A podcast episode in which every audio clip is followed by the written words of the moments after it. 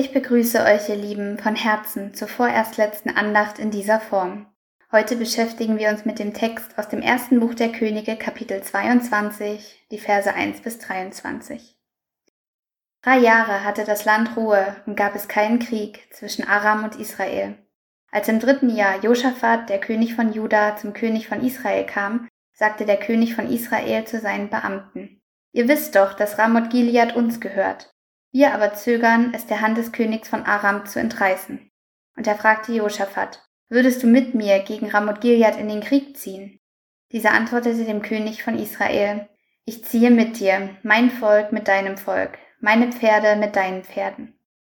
Josaphat bat aber den König von Israel, hole doch zuvor das Wort des Herrn ein.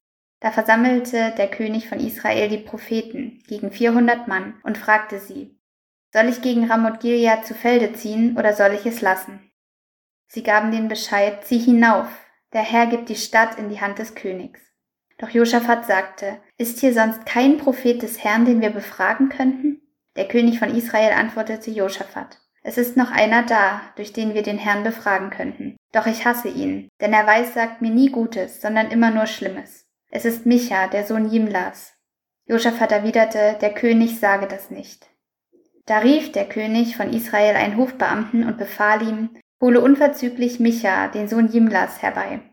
Der König von Israel und Josaphat, der König von Juda, saßen in königlichen Gewändern auf ihren Thronen. Sie befanden sich auf der Tenne beim Tor Samarias und alle Propheten weissagten vor ihnen.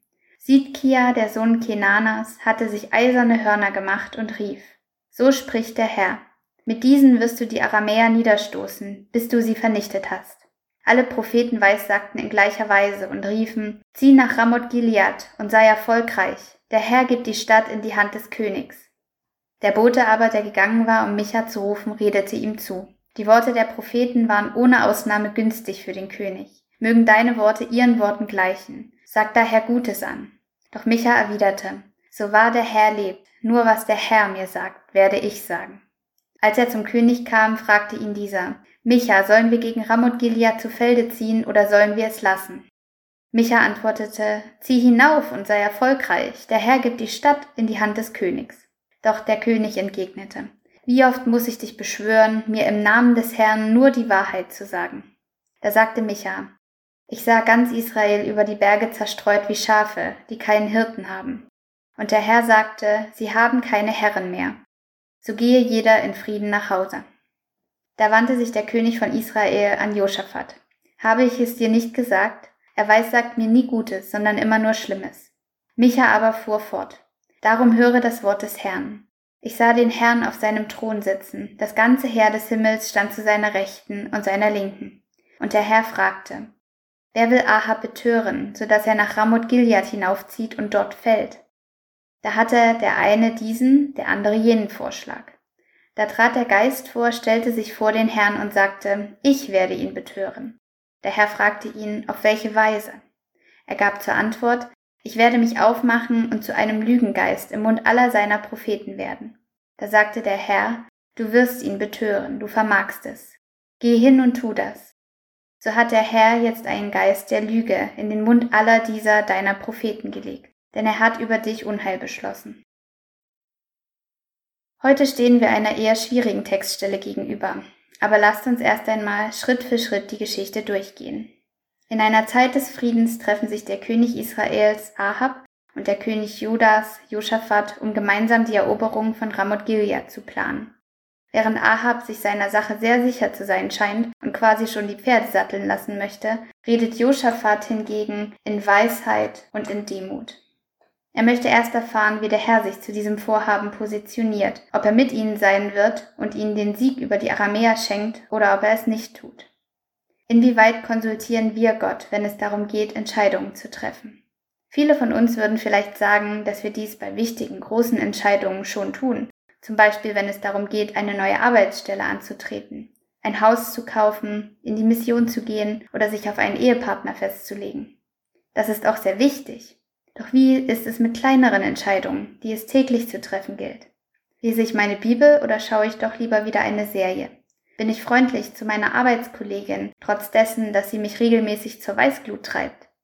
Durch welches Verhalten kann ich Gott heute ehren und verherrlichen?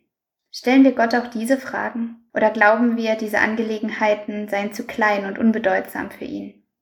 Möchte er, der Liebhaber unserer Seele, nicht jede Sekunde des Tages in enger Gemeinschaft mit uns verbringen und über jeden unserer Gedanken Herr sein, auf dass wir und andere gesegnet werden?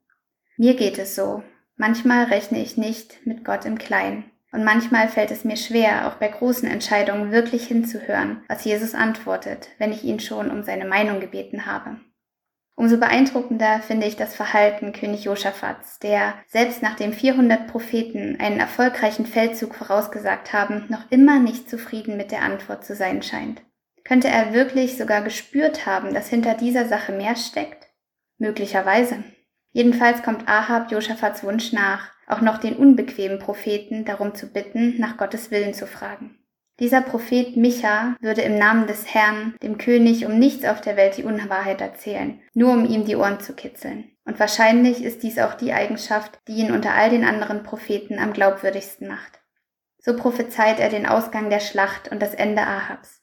Er erzählt auch von der Vision, in der Gott sich überlegt, wie Ahab am besten abgesetzt werden kann, der schon unendlich viel Unheil über Israel brachte und sich vor Gott abgrundtief verschuldete, ohne sein, ohne auch nur eine Spur Reue zu zeigen oder zum Herrn zurückkehren zu wollen. Trotzdem scheint es schwer verständlich, wie ein Lügengeist, der alle Propheten des Herrn und die Könige täuscht, vom Herrn kommen kann.